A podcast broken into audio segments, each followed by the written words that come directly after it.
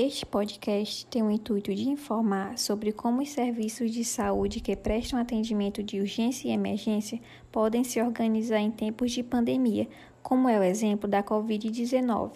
Podcast criado pelas acadêmicas de bacharelado em enfermagem do Bloco 3 da Cristo Faculdade do Piauí, CRISFAP, como requisito básico para a obtenção da primeira nota teórica na matéria de suporte básico à vida, ministrada pelo professor Evaldo Sales urgência é uma ocorrência imprevista com ou sem risco potencial à vida, onde o indivíduo necessita de assistência médica imediata. Já a emergência exige um tratamento direto por conta do risco eminente de morte ou lesão permanente com fraturas expostas, paradas cardiorrespiratórias e hemorragias graves. Nesse sentido, a rede de urgência e emergência busca acolher pessoas que necessitam de atendimento imediato. Para isso, ele se organiza de um arranjo composto por atenção primária, unidade de pronto atendimento, serviço de atendimento móvel de urgência e hospitais voltados para o atendimento de urgência.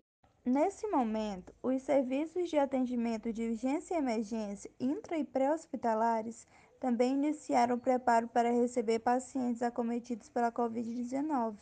Vale ressaltar que a maioria das instituições de urgência e emergência já apresentavam superlotação de atendimentos em virtude de outras doenças que acometeram a população. Com isso, ambos os serviços ficaram sobrecarregados. Para uma melhor organização, é necessário trabalhar com profissionais com vocação e formação adequada para desenvolver procedimentos de abordagem inicial incluindo a classificação, aquisição e organização de materiais necessários, e o estabelecimento interdisciplinar no cuidado de pacientes criticamente enfermos. Em situações complexas, imprevisíveis e emergenciais, as ações da equipe de assistência ao paciente são imprescindíveis. Durante a pandemia Covid-19, o trabalho em equipe e a cooperação profissional foram enfatizados. Os profissionais de saúde devem estar preparados para reconhecer, por meio da avaliação dos sinais e sintomas de cada faixa etária, os sinais de gravidade. A impressão inicial do paciente em situação de urgência forma uma fotografia instantânea mental que possibilita o reconhecimento rápido de instabilidade fisiológica.